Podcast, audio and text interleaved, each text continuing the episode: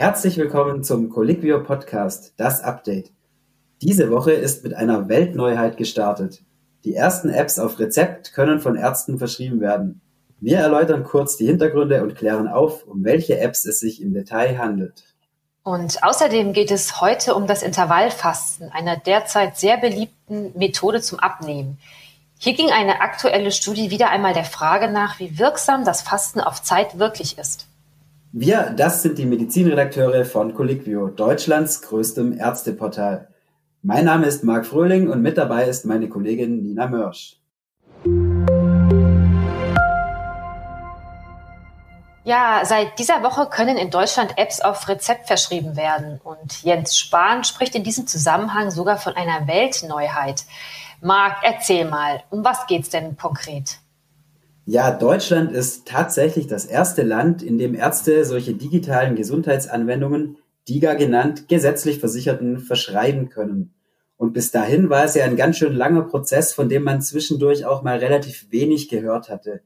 Das Ganze wurde schon Ende 2019 in die Wege geleitet, als das digitale Versorgungsgesetz in Kraft getreten ist. Das Ergebnis ist nun das neue DIGA-Verzeichnis des Bundesinstituts für Arzneimittel und Medizinprodukte. Dort sind diese Apps gelistet. Bis dann aber eine App tatsächlich verschrieben werden kann, da muss sie ja schon einige Anforderungen erfüllen. Wie sieht denn da der Prozess aus? Also als Grundvoraussetzung muss die Anwendung als Medizinprodukt mit niedrigem Risiko CE zertifiziert sein. Hier wird noch ohne Beteiligung des BfArM geprüft, ob die App überhaupt als Medizinprodukt in den Verkehr gebracht werden darf. Erst dann kann der Hersteller beim BfArM einen Antrag auf Aufnahme in das DIGA-Verzeichnis stellen. Dann erfolgt eine Prüfung des BfArM im dreimonatigen Schnellverfahren. Hier wird die App auf Sicherheit, Funktionstauglichkeit und Datenschutz geprüft. Außerdem muss der Hersteller den medizinischen Nutzen seiner App über vergleichende Studien nachweisen. Wenn dann alles passt, kann sie in das DIGA-Verzeichnis aufgenommen werden. Dann übernehmen die gesetzlichen Krankenversicherungen ein Jahr lang vorläufig die Kosten und Ärzte können die App bei entsprechender Diagnose verschreiben. Nun wurden ja in dieser Woche die ersten beiden Anwendungen in das DIGA-Verzeichnis aufgenommen. Was sind denn das für Apps? Kannst du da ein bisschen mehr drüber erzählen? Ja, also im ersten Fall handelt es sich um eine App für eine Tinnitus-Therapie, die sich Calmeda nennt. Sie soll chronischen Tinnitus-Patienten helfen. Im DIGA-Verzeichnis steht bei dieser App, dass sie nur vorläufig aufgenommen wurde. Es gibt zwar plausible Hinweise für einen positiven Nutzen, der Hersteller muss das im Testzeitraum aber noch abschließend wissenschaftlich nachweisen. Und die zweite Anwendung nennt sich Velibra und ist schon dauerhaft im Verzeichnis aufgenommen. Sie soll Patienten mit Angststörungen unterstützen, indem sie Übungen und Methoden der kognitiven Verhaltenstherapie vermittelt. Hier wurde die Wirksamkeit schon in einer klinischen Studie bewiesen. Es hat sich also gezeigt, dass Angstpatienten, die die Anwendung zusätzlich zur hausärztlichen Behandlung nutzen, geringere Beschwerden aufweisen als Patienten, die die App nicht nutzen. Das DIGA-Verzeichnis werden wir hier unter dem Beitrag natürlich verlinken und dann können Sie übrigens auch neben den Informationen zur App nachlesen, welche weiteren ärztlichen Leistungen im konkreten Fall mit der Verordnung verbunden sind und welche Patientengruppen dafür jeweils in Frage kommen. Äh, Marc, es sind ja auch weitere Apps noch in der Prüfphase. Äh, mit welchen Anwendungen ist denn hierbei zu rechnen? Also laut BfArM befinden sich gerade 21 weitere Apps in der Prüfung. Darunter ist zum Beispiel eine digitale Adipositas-Therapie, eine App, die die psychische Gesundheit stärken soll oder eine Anwendung, die den Alltag mit Diabetes erleichtern soll. Und für weitere 75 Anwendungen wurden bereits Beratungsgespräche mit den Herstellern geführt. Die planen also gerade den Schritt, einen Antrag zur Aufnahme in das Verzeichnis einzureichen. Das klingt ja jetzt erstmal alles ganz vielversprechend und ähm, positiv, aber sicher gibt es hier auch einige kritische Punkte seiten der Ärzte. Kannst du da ein bisschen was drüber erzählen? Also aus Ärztesicht kann sicher kritisch gefragt werden, inwiefern man guten Gewissens eine App verschreiben kann, deren positive Effekte erst noch vollständig erprobt werden müssen, wie es ja bei der ersten App der Fall ist. Außerdem kann man sich die Frage stellen, wozu eine App verortet werden soll, die man zum Beispiel aus Zeitgründen selbst gar nicht wirklich kennt. Dann merken Kassenvertreter an, die ja für die App zahlen sollen, dass ein echter Mehrwert erkennbar sein muss und es sich eben nicht um verkappte Lifestyle-Apps handeln sollte.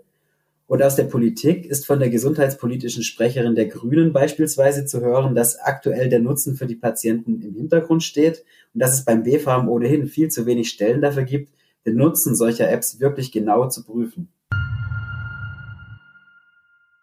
Ja, derzeit gibt es ja einen regelrechten Hype um das Intervallfasten. Das Prinzip dahinter ist ziemlich einfach. Es wird Stunden oder auch sogar tageweise auf Nahrung verzichtet, während man dazwischen in der Regel alles essen darf. Neben dem einfacheren Abnehmen werden dem Intervallfasten aber auch verschiedene gesundheitsfördernde Wirkungen zugeschrieben. Allerdings gibt es hierzu bisher nur wenig belastbare Studien an Menschen. Die vorhandenen Untersuchungen weisen zwar durchaus darauf hin, dass man durch Intervallfasten abnehmen kann und das Fasten auch nicht schadet, doch einen Vorteil gegenüber anderen herkömmlichen Diäten konnte bisher nicht eindeutig belegt werden.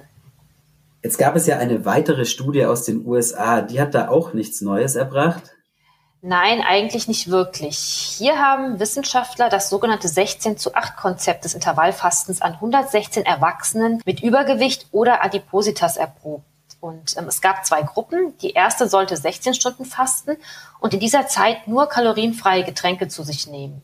In den übrigen Stunden durften die Teilnehmer aber essen, was sie wollten. Die Kontrollgruppe wurde hingegen lediglich angewiesen, täglich drei Mahlzeiten zu sich zu nehmen. Und insgesamt wurde die Studie über einen Zeitraum von acht Wochen ähm, durchgeführt.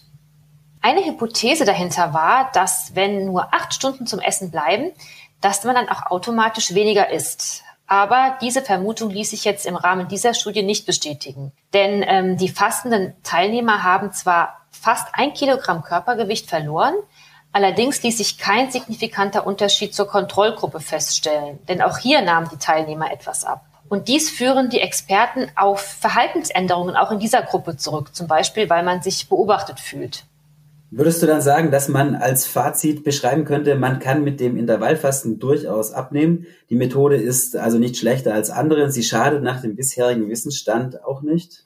Ja, also so könnte man es kurz zusammenfassen. Und ähm, ich meine, die Methode könnte sich vielleicht für solche Menschen eignen, denen eine zeitweise Kalorienreduktion leichter fällt.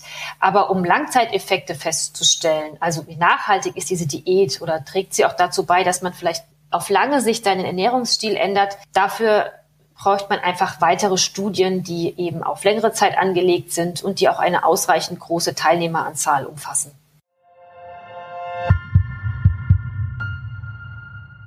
Das war's auch wieder von uns für diese Woche.